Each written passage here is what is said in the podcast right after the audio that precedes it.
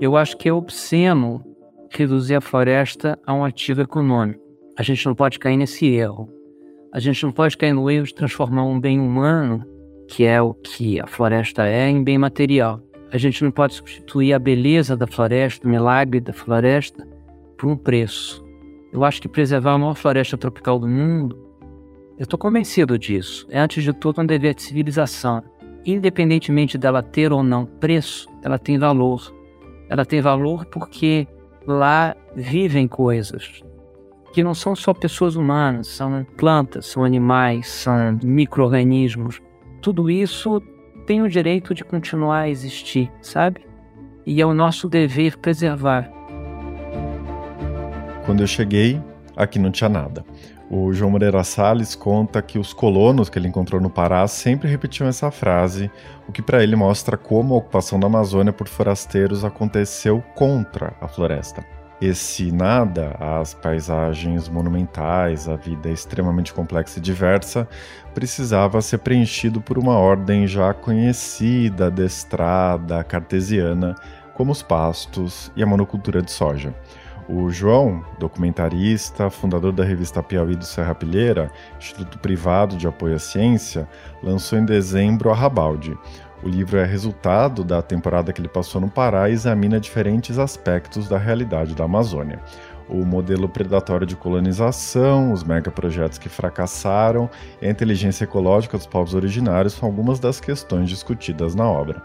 Na nossa conversa, ele afirma que o Brasil perdeu a soberania na Amazônia no governo Bolsonaro, com o avanço do crime organizado, e que, sem uma ação incisiva do Estado, os produtores que cumprem a lei sempre vão perder para as atividades ilegais. O João também aponta que o Brasil nunca incorporou a Amazônia no seu imaginário nacional. Para ele, o agronegócio não é só uma atividade econômica, é um modo de estar no mundo de boa parte da população da região. Vazia de floresta, a cultura hegemônica da Amazônia elegeu o boi, as picapes 4x4 e a música sertaneja como seus pilares, o que cria um entrave imenso à preservação do bioma. Eu sou Eduardo Sombini e este é Ilustríssima Conversa.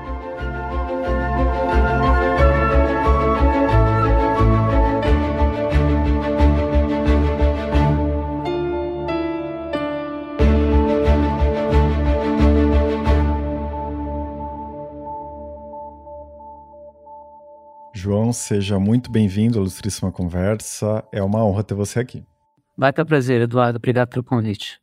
Bom, a grande tese do seu livro, né, expressa no título, Rabaldi, é que ao longo da história a Amazônia foi vista pela sociedade brasileira como um nada, um resto, um vazio. Né? A gente costuma ser ou ignorante ou indiferente com a floresta e os seus habitantes, né, humanos e não humanos. É, o Ailton Krenak, aliás, falou disso no último episódio, né, sobre como a maioria esmagadora da população brasileira despreza a Amazônia ou quando se importa tem uma visão utilitarista, não é? A Amazônia precisa ser preservada não por ser o que é, mas para nos salvar da catástrofe climática. Você sintetiza isso com uma frase que ficou na minha cabeça, né? Abre aspas. O processo de ocupação da Amazônia pode ser entendido como um grande fracasso epistêmico. O que explica esse fracasso epistêmico? Né? Porque a sociedade brasileira nunca foi capaz de prestar atenção, de olhar para a Amazônia e enxergar o que ela é de fato. Olha, eu acho que são muitas as coisas que explicam essa indiferença. Talvez a principal é que é, sem dúvida nenhuma, é mais fácil ocupar de forma predatória aquilo que não está investido de curiosidade, de afeto, de interesse. É mais fácil destruir aquilo que você não conhece e que você não se preocupou em conhecer, né? A Amazônia sofreu desse mal desde o início.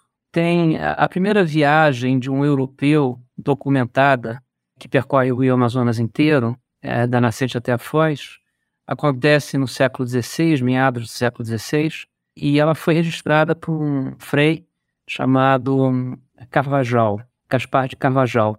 E quando ele chega no final da viagem, é, ali pela altura do, do Marajó, da ilha de Marajó, ele olha para a margem do rio e o que ele vê ali é a Europa.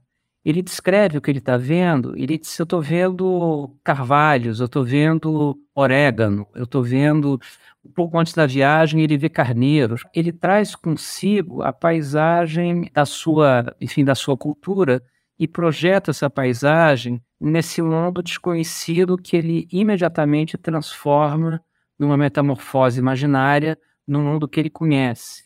Esse processo é um processo que a gente vem repetindo desde então, sabe?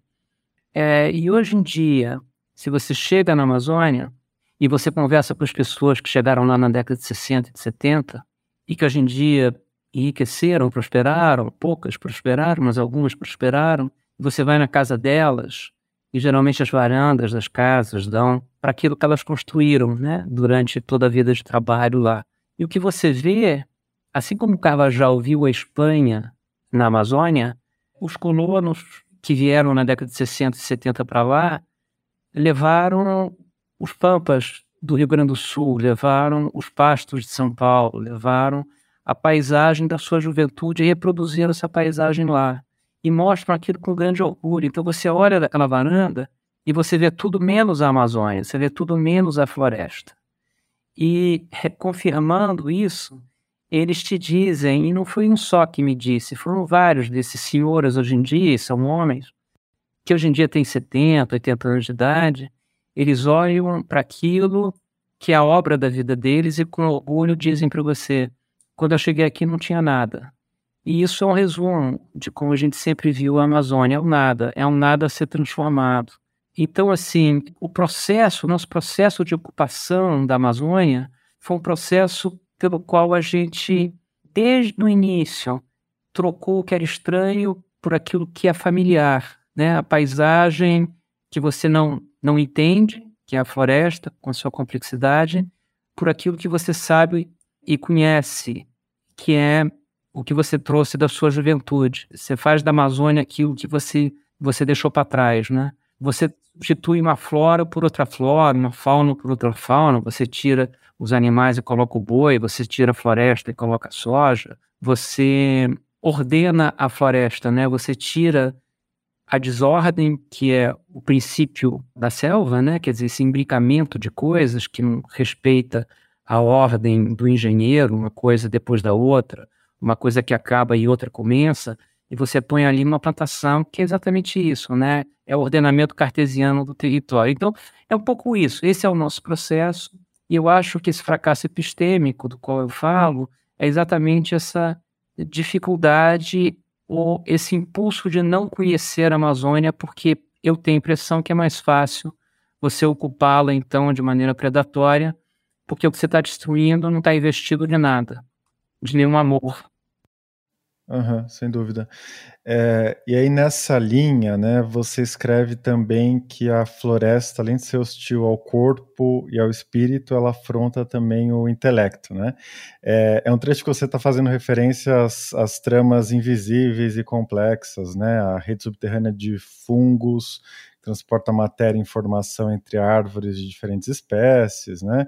É, mas também aquele sem fim de outras interações ecológicas das quais a gente nem é, sabe direito, né? Eu fiquei pensando, né, se olhar para as plantas, para os animais, para os fungos, para os solos e a interação entre todos esses elementos, de alguma maneira pode transformar a forma como a gente concebe o mundo, né? Prestar atenção na Amazônia, né, esse chamado que você faz no livro, né, em vez de é, derrubar tudo sem se preocupar né, com o que está sendo destruído, tem um potencial de levar uma virada epistêmica?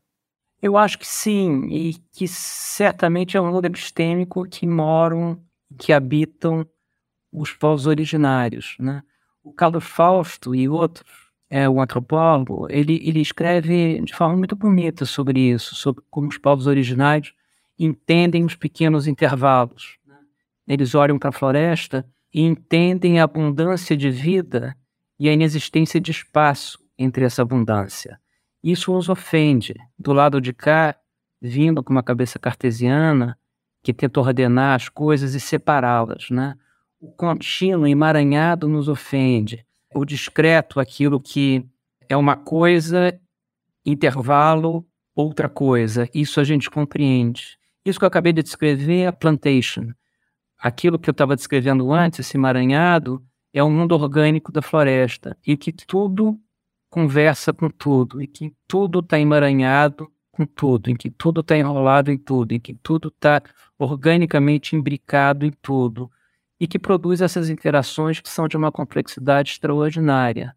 Eu conversando uma vez com um grande ecologista de uma universidade americana, ele me disse: olha, a complexidade do sistema tropical, há poucas coisas no universo inteiro que são tão complexas quanto isso, se é que há alguma. É, colocar um homem na Lua é brincadeira, essa, ele falando, colocar um homem na Lua é brincadeira comparado à dificuldade que é compreender a complexidade dessas interações. Então é um pouco isso. Você tira a floresta, você coloca um pasto, é mais fácil de compreender um pasto. Você tira a floresta e você coloca uma plantação de soja, é mais fácil você compreender a plantação de soja. O processo de ocupação da Amazônia pode também ser percebido como um processo de conversão do muito ao simples, do muito ao pouco, da complexidade para a simplicidade. Na verdade, o nosso processo de ocupação é um processo pelo qual a gente simplifica a paisagem. E uma paisagem simplificada é uma paisagem mais fácil de ser compreendida, sabe? E aí você se coloca nessa outra episteme, que não é a nossa, que é a episteme, digamos, propriamente ecológica, que tenta descobrir as interações, tenta compreendê-las, tenta ler esse mundo orgânico em que tudo conversa com tudo.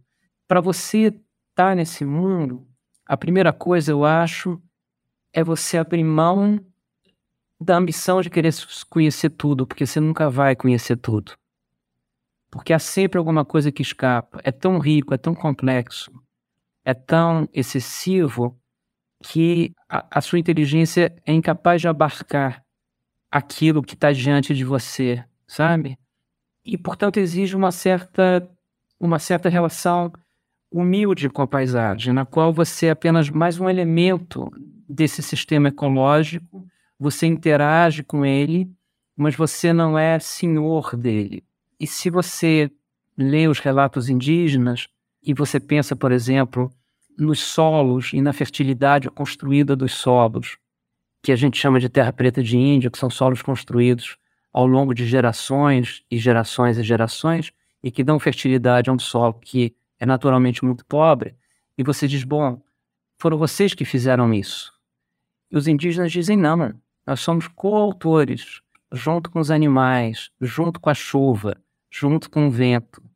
Eles não têm a preponderância da criação, entende? Eles não são os mestres da criação, eles são apenas mais um pequeno ator dessa peça sinfônica em que todo mundo contribui para criar alguma coisa que é maior do que cada ator individual. Não é a maneira como nós, vindo de uma cultura do domínio, uma cultura ocidental, ficamos à vontade. Essa roupa não nos cabe muito bem, entende? Porque a gente quer ser o senhor do processo. Então, essa virada epistêmica é uma virada que pode acontecer, mas ela exige uma mudança de perspectiva em um ato de humildade diante da paisagem que você está vendo. E aí eu vou te dizer uma coisa, Eduardo, assim, eu não conhecia a Amazônia, tá? Eu fui para lá em Arrabalde nasce dessa minha eh, intranquilidade de ser um brasileiro com meios de viajar e de pedir para os lugares e me dei conta que com cinquenta e tantos anos de vida eu não conhecia a Amazônia e conhecia um bom pedaço do resto do mundo. E eu sou um brasileiro e 60% da, da Amazônia está sob a nossa guarda. Então, tem uma coisa errada aí, né? Então, eu decidi ir para lá para tentar ver o que estava acontecendo, principalmente ver o que estava acontecendo num governo que atacava a Amazônia. Eu estou falando do, do governo que se foi. E em determinado momento eu fui para uma área muito protegida da Amazônia, no norte do Pará, na Calha Norte. Uma terra quilombola, na beira do rio Trombetas. E lá você tem uma pousada e essa pousada fica alta e você vê a floresta, assim, a perder de vista. E é um milagre. a sensação é de um milagre. E de um milagre, e como todo milagre, infinito, muito maior do que a sua capacidade de compreendê-lo, sabe? E durante alguns instantes, essa virada epistêmica da qual você falou, eu percebi o que ela é, sabe? Depois você volta para o seu mundo, porque, enfim, a nossa bitola é uma bitola na qual a gente está desde sempre, então é difícil você sair dela, né, e se sentir confortável na outra. Mas essa sensação de você ser uma coisa muito pequena e aquilo ser muito grande, e maravilhosamente grande, e é maravilhoso você ser pequeno diante daquela coisa grande, e de ser apenas mais uma coisa pequena diante de tantas outras coisas pequenas que juntas fazem aquilo ser oceânico, ser o Euclides dizia, é um excesso de céu sobre um excesso de águas. A Amazônia, como ele definiu a Amazônia, é um pouco isso, sabe? Isso pode te deixar afrontado, pode te deixar intranquilo, ou pode te colocar numa posição de maravilhamento, que é um pouco o que acontece com os viajantes, com os naturalistas, que veem essa coisa imensa sabem que são pequenos diante dessa coisa imensa, e isso não é elemento de angústia, isso é elemento de deslumbramento, sabe? Essa virada é você conseguir passar da angústia para o deslumbramento. E era é possível. Tem que ir para lá e ver. Muito bom. É, João, eu queria passar para um outro tópico, né? Ao longo do livro você está sempre fazendo referência, né, a essa possibilidade de virada epistêmica. E tem um outro ponto que você sempre retoma, que é essa ideia de que foi tudo destruído para nada. Que o que sobra não é uma Califórnia do agronegócio altamente produtiva e tecnológica, é, mas ruína, pasto degradado, área abandonada, cidade precária, miséria, sofrimento, violência, etc. Né? Para dar conta disso, né, em um dos capítulos você se debruça sobre o modelo boom colapso, né, que é bastante conhecido, essa ideia de que o roubo de terras públicas, a exploração de madeira, desmatamento, garimpo, no começo leva a uma euforia econômica, né, por alguns anos, mas que a bancarrota chega pouco tempo depois. Essa lógica, né, que esse modelo está fazendo referência, que você sempre retoma, é sempre da pilhagem, da especulação, nunca de um desenvolvimento econômico com o mínimo de comprometimento com os lugares, etc. O que eu queria te perguntar, né, que me chamou a atenção é que, bom, esse modelo obviamente é escandaloso, sem dúvida, mas de alguma forma compreensível se a gente considera a estrutura de incentivos à vista grossa do Estado. É, o que parece um pouco mais difícil de entender é como esse modelo destrutivo continua vigente hoje, né, e continua seduzindo os governos locais, os governos estaduais. Nesse caso específico, a gente está diante de um sistema que continua premiando quem lucra com a destruição da floresta, ou a explicação passa mais uma vez pela indiferença deliberada, pela ignorância? Como você enxerga a persistência dessa lógica? Eu acho que essas duas coisas estão muito ligadas. Quer dizer, a indiferença, que é uma diferença também do Estado brasileiro em relação à Amazônia, permite que o processo de ocupação seja o de bom colapso, porque o que está sendo destruído não tem valor aos olhos do Estado brasileiro. Né? A gente teve uma experiência reversa. Né? Durante os anos virtuosos da Marinha na frente do Ministério do Meio Ambiente, a gente conhece a história, houve uma redução brutal do desmatamento na Amazônia, concomitantemente a um aumento expressivo de quase 40% da produção agropecuária da região o que prova, por A mais B, que você pode produzir sem desmatar e que a redução do desmatamento não compromete a produção, pelo contrário, que naquele momento houve aumento de produção e queda do desmatamento. Como é que o governo incentiva a ocupação predatória do, do território? É simples, e isso está num trabalho estupendo, salvo engano, de 95, um paper de um economista do Banco Mundial chamado Robert Schneider, um paper que se lê em meia hora e que ele explica a dinâmica do desmatamento e o modelo que ele descreveu lá, eu acho que continua valendo hoje. Basicamente é o seguinte: todo governo, todo ato de governo que aumenta a oferta de terras, né, e o governo pode fazer isso seja espraiando a malha viária, ou seja, levando estradas Amazônia adentro, seja tornando mais flexível o regramento fundiário, por exemplo, anistiando quem grilou há 10 anos atrás, anistiando quem grilou há 5 anos atrás, ou seja, dizendo tome terra pública, que dentro de 5, 10 anos o Congresso vai te anistiar e você vai poder legalizar sua terra. Então ele está aumentando a oferta de terra, fazendo isso, né? seja demonstrando leniência em relação ao roubo de terra pública. E o nosso roubo de terra pública é, no Brasil é, é absolutamente escandaloso. Né? Nos últimos três anos, a gente perdeu alguma coisa como 35 mil quilômetros quadrados de floresta, o que é mais do que uma Bélgica, tá? só para você ter uma ideia. Essas terras que eram floresta e eram públicas, portanto eram, eram nossas, elas foram ocupadas e, portanto, com isso o governo aumentou a oferta de terra que, que acontece quando o governo faz isso? É que, como a terra é muito barata, ela não custa nada, você pode ocupá-la de maneira vagabunda. Você não precisa se preocupar com a sua fertilidade, você não precisa preocupar com é, questões de erosão, você simplesmente garimpa o nutriente dessa terra, você taca fogo, como muito material orgânico foi queimado, a terra se torna fértil, a terra que é pobre se torna fértil por um par de anos, digamos uns 10, 12 anos. Durante esses 10, 12 anos, você garimpa esses nutrientes, você acha que é uma agricultura, um pecuarista, você não é, você é um garimpeiro, só que nesse caso de nutrientes, como toda atividade minerária, esses nutrientes se esgotam, a terra fica absolutamente empobrecida e ela é então abandonada. Você tem no Brasil alguma coisa como 17 mil quilômetros quadrados, para você ter uma ideia, isso é quase um quite de terras abandonadas, abandonadas nesse processo, porque o sujeito foi, invadiu, tacou fogo, cultivou o que dava para cultivar, colocou os bois magros que puderam sobreviver durante 10, 12 anos. Quando os nutrientes se esgotaram, como o governo diz, não, tem oferta de terra abundante para frente, pode ir que eu não vou fazer nada, pode derrubar, pode ocupar, a terra nunca vai valer nada. Quando a terra não vale nada, vale a pena você não investir nela. Vale a pena você avançar e avançar e avançar e avançar, deixando para trás um deserto humano. Como é que você reverte esse processo? A receita para isso, para impedir que o cara que se acha um colono, na verdade, se torna um garimpeiro de nutrientes, a receita para evitar que isso aconteça e para que esse cara, que na verdade é um nômade, é um nômade floresta dentro, se torne um colono, ou seja, o cara que finca a raiz e sabe que dali ele não vai mais sair, e portanto ele tem que cuidar daquela terra e da fertilidade da terra, a receita é produzir uma escassez artificial de terra, é tirar a terra do mercado.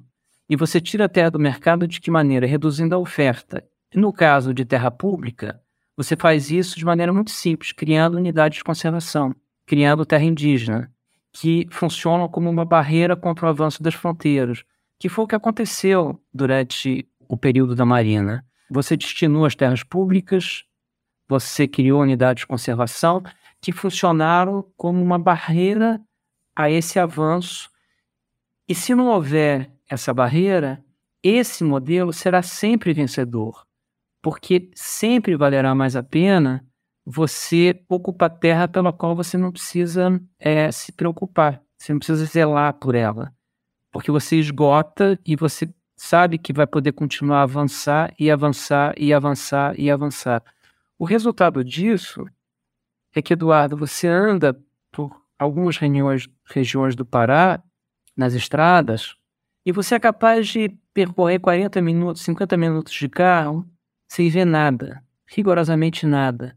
Você vê uma cerca caída, um curral que não tem mais teto, você vê um, paiol cuja parede caiu, porque são essas terras que foram ocupadas, foram esgotadas, foram deixadas para trás e o sujeito avançou e agora ele está produzindo isso 100 quilômetros à frente, 300 quilômetros à frente. Ele está fazendo isso hoje em Itaituba, ele está fazendo isso hoje em Novo Progresso, ele está fazendo isso hoje no sul do Amazonas, que começa a ser ruído por esse processo. E, e o que acontece com essa terra abandonada? Essa terra abandonada foi feito um estudo demográfico há pouco tempo atrás pela Universidade de Minas Gerais, e hoje em dia você tem uma força de expulsão de população nessas regiões desmatadas.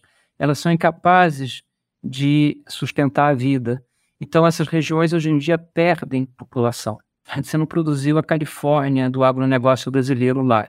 Né? Você produziu, na verdade, um deserto, um deserto humano. E esse é o processo que vem acontecendo na Amazônia já há muito tempo, com alguns momentos em que você conseguiu bloquear essa dinâmica. O momento mais glorioso foi esse, né, no início do século, desse novo século. Espero que isso volte a acontecer agora, nesse novo governo. Mas essa é uma dinâmica perversa, porque de fato, nenhuma atividade legal, o sujeito que cuida da terra dele e que, portanto, investe em tecnologia, pela fertilidade do, do pedaço de chão que ele conquistou, esse cara vai sempre perder para o sujeito que está ao lado e que ocupou de maneira é, ilegal e criminosa. Então, tudo que é legal na Amazônia perde para tudo que é ilegal na Amazônia. E a única maneira de você reverter esse processo é fazer valer a lei, né? É, você precisa de lei e de ordem, que era a outra ferramenta, talvez a principal ferramenta do PPCDAN, que foi o Plano de Proteção da Amazônia, que vigiu durante aqueles anos de Marina.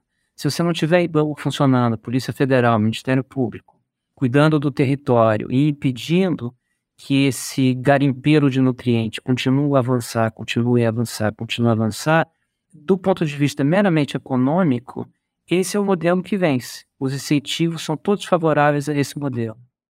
Com certeza. É, João, você mencionou agora o PPCDAN, né? E eu fiquei lembrando daquele trecho no livro em que você, a partir de uma pesquisa, né, aponta que essas ações de comando e controle, né, como são conhecidas, né, que são é, os fiscais do IBAMA em campo, destruindo equipamento, prendendo criminosos, etc., foram as medidas mais efetivas para levar aquela queda vertiginosa do desmatamento daqueles anos. A gente está esperando com a volta da Marina ao Ministério do Meio Ambiente que algo parecido, né, o PPCDAN venha a ser discutido, venha a ser apresentado nos próximos meses meses. Como você enxerga esse tipo de medida na conjuntura atual da Amazônia, né? Porque você, já vi você falando sobre isso, outros especialistas falando sobre isso, que a situação de 2023 é incomparavelmente pior a de 2003, 2004, né? Uma região muito mais conflagrada, é, as pessoas armadas, o crime organizado que explodiu, etc. É, enfim, né? Como pensar esse tipo de medida no cenário atual da Amazônia? Vai ser muito mais difícil, né? Porque você tinha a desordem da Amazônia no período da Marina, Marina 1, digamos assim, mas você não tinha, por exemplo, o crime organizado. Foi feito um estudo pelo Fórum Brasileiro de Segurança Pública que deixou muito claro que hoje em dia o grande teatro da disputa pelo poder das grandes facções criminosas no Brasil não é mais a periferia das grandes cidades, e sim é a Amazônia. O Instituto Igarapé também fez um estudo que mostra que várias, inúmeras cidades ribeirinhas hoje em dia vivem única e exclusivamente do crime. Não que os ribeirinhos sejam em si criminosos, mas eles prestam serviços para o crime. Então, por exemplo, translado de droga, eles fornecem alimentação, combustível, etc, etc, etc, etc, toda a infraestrutura. Como você desmonta isso é danado de difícil. E a grande ironia perversa disso que aconteceu nos últimos dez anos e que se intensificou muito nos últimos quatro, é que a gente sabe que essa sempre foi a grande paranoia do pensamento militar, a soberania da Amazônia, a internacionalização da Amazônia, né? a ONU quer tomar conta da Amazônia, os americanos querem tomar conta da Amazônia, os alemães vão descer com helicópteros na Amazônia, a China quer a Amazônia. Pois bem, foi durante governo civil mais militarizado da nossa história, que o Brasil perdeu, de fato, a soberania sobre regiões extensíssimas do bioma, porque está entregue ao crime e à anarquia. E tem um exemplo muito, para mim, eloquente dessa opção preferencial pelo crime do governo Bolsonaro. No início do governo, 2019, primeiro ano e talvez primeiro mês ou segundo mês, o IBAMA fez uma apreensão de equipamentos pesados numa floresta pública que tinha sido concedida para manejo sustentável por uma empresa consolidada e estruturada. Então, você tinha uma empresa, que aliás se chamava Mata, que operava essa floresta pública, extraindo madeira de forma manejável, ou seja, mantendo a floresta de pé e pagando royalties para o governo.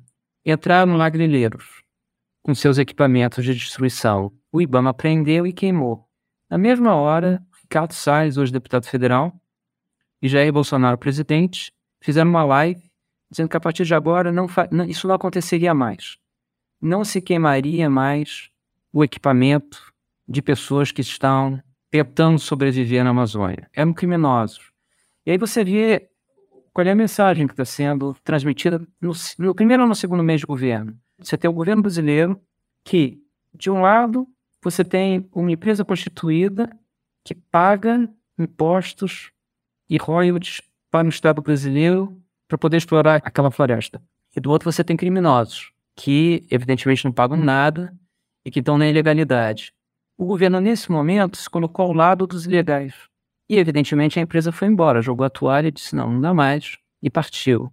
Tem uma lista imensa de empresas na Amazônia que foram embora. Que foram embora porque elas não conseguem mais sobreviver, dado que a anarquia e o crime se espalharam pela Amazônia. E se você, por exemplo, está lidando com ativos biológicos, se você está explorando madeiras de maneira sustentável, e é possível você fazer isso, você não tem mais como explicar para o seu comprador lá fora que a sua madeira não está contaminada pelo desmatamento ilegal da Amazônia, porque o desmatamento ilegal na Amazônia se tornou endêmico, ele está em todo lugar. E isso vale para tudo.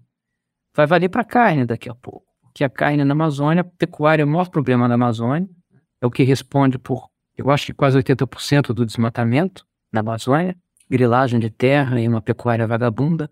Como é que você vai explicar que a sua carne é uma carne que não está contaminada pelo desmatamento? Então, a anarquia da Amazônia, que se torna muito mais intensa no período dos últimos 5, 6, 7 anos, é um problema que o PPCD não teve que lidar com isso, né? E agora vai ter que lidar com questões que são questões de segurança pública, porque as pessoas de fato estão muito mais armadas, o crime está lá e o crime dá pertencimento. Esse é um outro problema gravíssimo. A Helene Brum conta que ela foi numa na, na Terra do Meio, num lugar muito afastado de tudo, onde, onde sequer o crime chegou ainda, e ela viu meninos de 12, 13 anos, em pequenas comunidades, já com as tatuagens das facções, entende? Comando Vermelho, o PCC, ou seja, já é uma maneira de estar no mundo, já que o Estado não está, né? já que não tem uma, uma presença é, do Estado brasileiro que valorize a floresta, que, que crie cultura da floresta, que crie a ideia de que aquilo tem valor e precisa ser defendido, outra cultura se impõe. Nesse caso é a do crime. Esse é um problemaço. E vamos ver como, como pode ser enfrentado. Terá que ser enfrentado. Certo. É, João, você falou agora de uma maneira de estar no mundo, né, do vácuo do Estado e essa cultura do crime, né, que é, toma esse lugar. É, um dos, dos pontos que me chamaram muito a atenção no seu livro, né, essa preocupação em não explicar os processos só pela lógica econômica. Ela né? tem uma, é, um olhar muito cuidadoso seu para a dimensão simbólica disso tudo que acontece na Amazônia, né? E você diz em um dos trechos que eliminar a floresta é um marcador de identidade, né? um gesto de poder e domínio, a forma como um grupo exprime os seus valores e os impõe à coletividade. Né? Ou seja, é, na ausência de uma cultura, né, de um imaginário que consiga projetar a floresta, é, o boi, a caminhonete 4x4, o sertanejo ocupam é, esse lugar e se tornam uma cultura hegemônica. Né? Você esteve lá em Paragominas, né? Você circulou entre a elite local, você faz um retrato muito minucioso do que você ouviu, das conversas que você teve, né?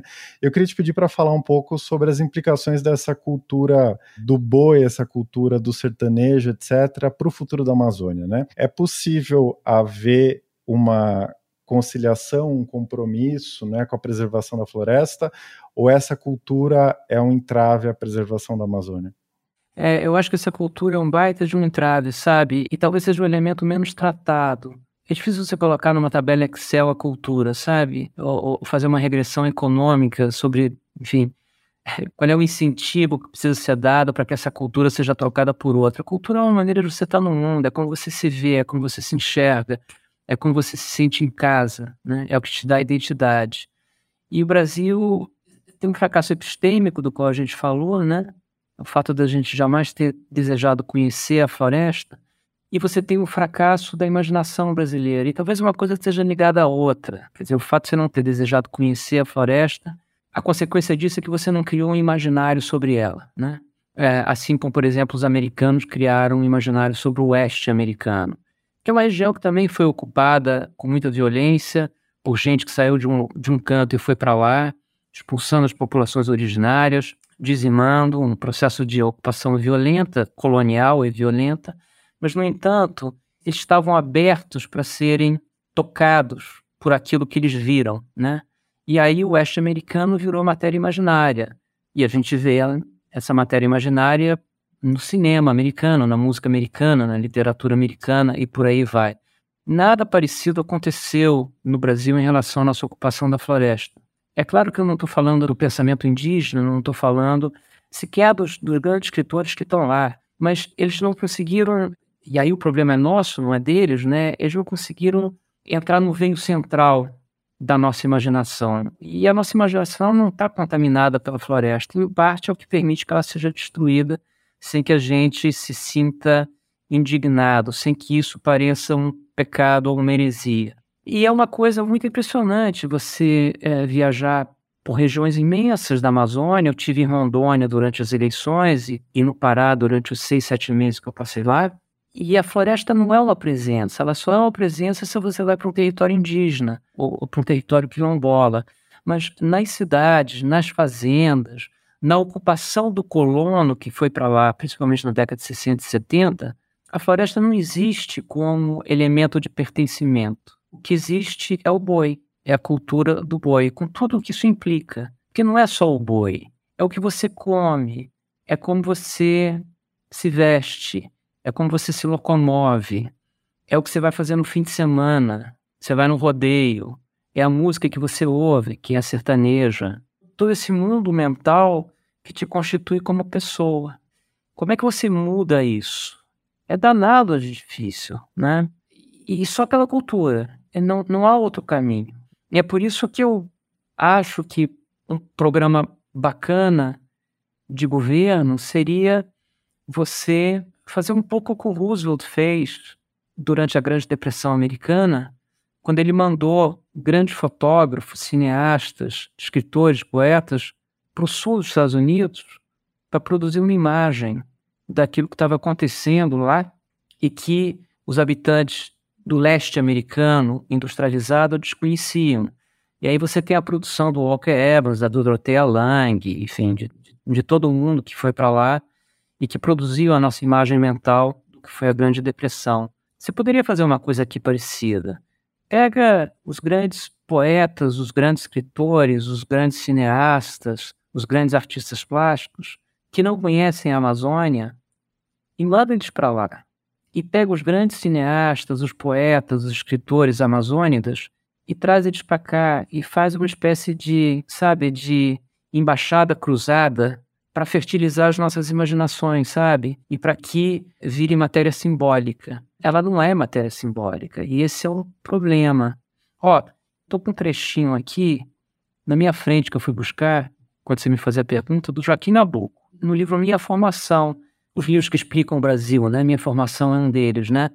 Às tantas, o Joaquim Nabuco escreve o seguinte: o sentimento em nós é brasileiro, a imaginação é europeia. As paisagens todas do Novo Mundo, a floresta amazônica ou os pampas argentinos não valem para mim um trecho da Via Ápia, uma volta da estrada de Salerno a Amalfi, um pedaço do cais do Sena à sombra do velho Louvre. No meio do luxo dos teatros, da moda, da política, somos sempre squatters, como se estivéssemos ainda derrubando a Mata Virgem. Esse é o sentimento, é o sentimento que eu percebi lá, até hoje, isso aqui foi escrito no século XIX. Você chega lá, os colonos da década de 60 e 70 que estão lá sentados, os que estão chegando agora, dizem rigorosamente a mesma coisa. E assim como o governo brasileiro disse isso o tempo todo, né? Outro dia eu vi um anúncio da década de 70 disse, leve a sua boiada, a boiada, eles usaram em 71 a mesma expressão do SAD, leve a sua boiada para o maior pasto do mundo. O maior pasto do mundo era a Amazônia. É isso, né? E eu falo também do livro do Euclides, que é um livro maravilhoso, terrivelmente maravilhoso, maravilhoso porque eu acho que Euclides é o maior, é o maior escritor que passou pela Amazônia. Eu já falei isso em alguns lugares. Ele escreveu um livro que foi publicado póstumamente, com o título de A Margem da História, A com Crase, que é um título que ele deu, né? O, o primeiro capítulo do livro é, leva o título de Na Amazônia, Terra Sem História, porque a Amazônia é isso, né? Nessa imaginação. Não é nada, e só será alguma coisa quando nós, brancos ocidentais, chegarmos lá e começarmos a escrever a história, e é uma história dessa substituição, né, daquela paisagem por outra paisagem. Então, nesse livro, que é um livro que todo mundo deveria ler, ele é muito sensível ao drama social, ele, Euclides. Ele descreve de forma pungente o drama social da Amazônia. Mas em relação ao sistema biológico, à floresta em si, as suas criaturas, o desprezo dele é absoluto, né? Então, assim, nas três primeiras páginas, e aqui eu estou com esse trechinho na minha frente também, ele diz que o rio Amazonas é um desapontamento, que a paisagem é monótona, que os horizontes são vazios, que a natureza é pura desordem. A desordem, a gente já falou dela, né? A desordem é afronta, né? Que a flora é imperfeita, que a fauna é monstruosa. Esses adjetivos são todos dele. Que os anfíbios são paleozoicos que um pássaro que ele vê voando é desprezível e que a natureza é incompleta. Essa é a maneira como a gente encarou e encara ainda a floresta. E aí, eu só quero fazer esse, esse pequeno adendo. Essa é uma generalização. Quando eu digo a gente, eu estou falando desse contingente de não amazônicos que ocupou a Amazônia e que é responsável por já ter destruído 20% dela. Com certeza. João, é sempre muito bom te ouvir, mas a gente precisa encerrar daqui a pouco. E para a gente fechar nossa conversa, eu queria te pedir para falar um pouco sobre uma posição que você enfatiza no livro. Né? Você começa o livro assim, você termina o livro assim, que é a ideia de que o retrato atual, o diagnóstico que se faz da Amazônia, não é nada animador, mas que é preciso recusar o imobilismo e entender que a Amazônia nos convoca a ser otimistas, não é? Por oferecer a possibilidade de o Brasil ser o que jamais foi. É que eu estou citando um trecho do livro, não é? Um país à altura de uma tarefa global. A gente tem ouvido falar muito né, sobre mercado de carbono, pagamento de serviços ambientais, a perspectiva de o Brasil se tornar uma potência ambiental como nenhuma outra, etc. Né? Mas parece que isso geralmente aparece como uma fórmula mágica, né? um caminho possível, mas que dificilmente vai se concretizar. Você acha que o Brasil tem condições de pôr em prática essa possibilidade que se abre?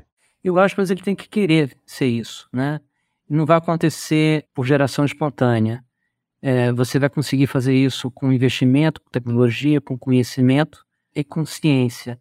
O Brasil não era uma potência agrícola. Em 73, quando houve a, a crise do petróleo, o Brasil é, percebeu que passava fome e que tinha que importar e que tinha que receber, na verdade, como caridade leite dos Estados Unidos. E o governo militar, talvez das poucas coisas que o governo militar fez é, direito, ele se deu conta que era inviável um país da dimensão do Brasil ser tão carente de tudo. E decidiu, então, investir via Embrapa para transformar o Brasil num país autossuficiente. Fizeram tão bem esse trabalho que o Brasil não só virou autossuficiente, como virou um exportador de bens é, agrícolas. Né? Isso é uma decisão do Estado brasileiro. A gente tropicalizou espécies que não eram tropicais, a gente trouxe a soja, que é uma planta do mundo temperado, e a gente soube fazê-la crescer aqui.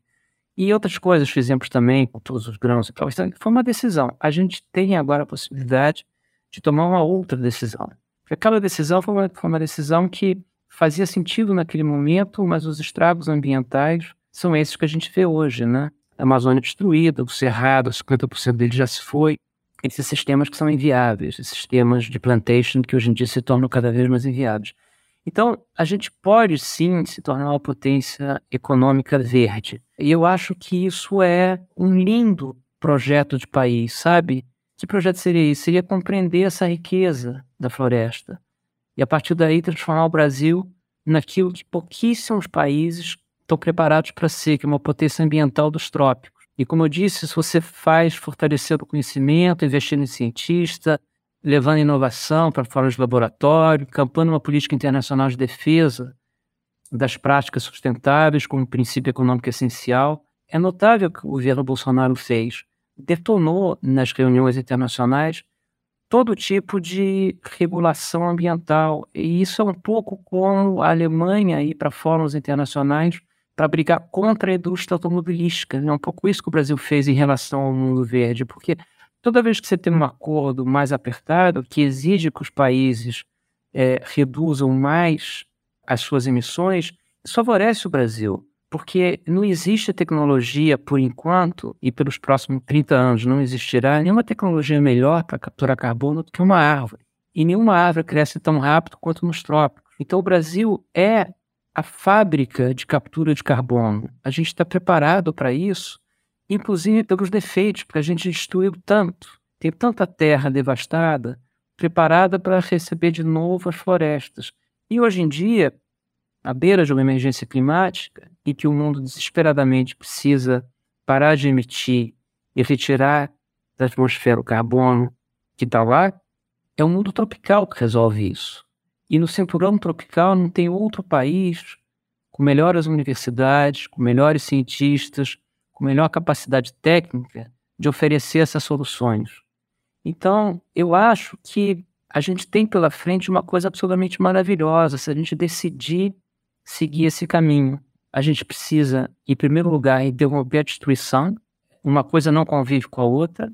Evitar que a floresta continue a ser cortada e fazer daqui, então, um centro de referência mundial para agricultura de baixo carbono, que se chama de ABC, para os novos materiais que você extrai da natureza, para engenharia baseada nas formas vivas, o que eles chamam de biomimética, para até no limite do limite a identificação de moléculas que curam, né? Quer dizer, você usar o nosso grande patrimônio natural para descobrir curas de doenças, remunerando os povos que preservam essas espécies e essas plantas e esses biomas, que eles sejam recompensados para isso, que a gente estabeleça novos marcos legais de remuneração para essas comunidades e com isso é, a gente poder estar tá na fronteira de tudo aquilo que se chama, assim muito genericamente, de bioeconomia.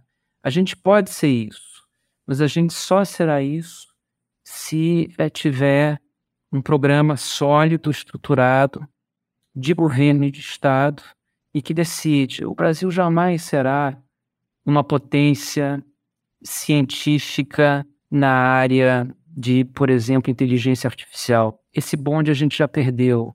O bonde do mundo digital nós perdemos.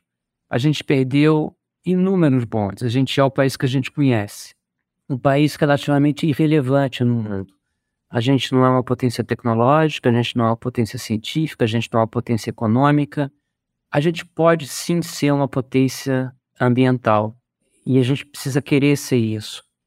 E se a gente for isso, a gente dará uma contribuição absolutamente notável para o mundo nesse momento, porque essa é a grande crise, não tem outra. A grande crise que se apresenta é a crise climática.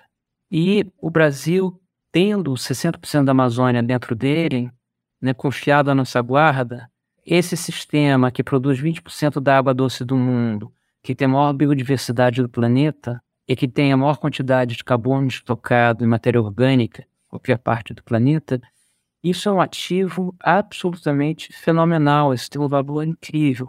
Agora, essa é uma coisa importante. Isso talvez desse para o Brasil a identidade que lhe falta. A gente não sabe bem o que é, a não ser um país que nunca cumpre as suas promessas, que é sempre um país né, que um dia será grande, mas nunca consegue chegar lá, né?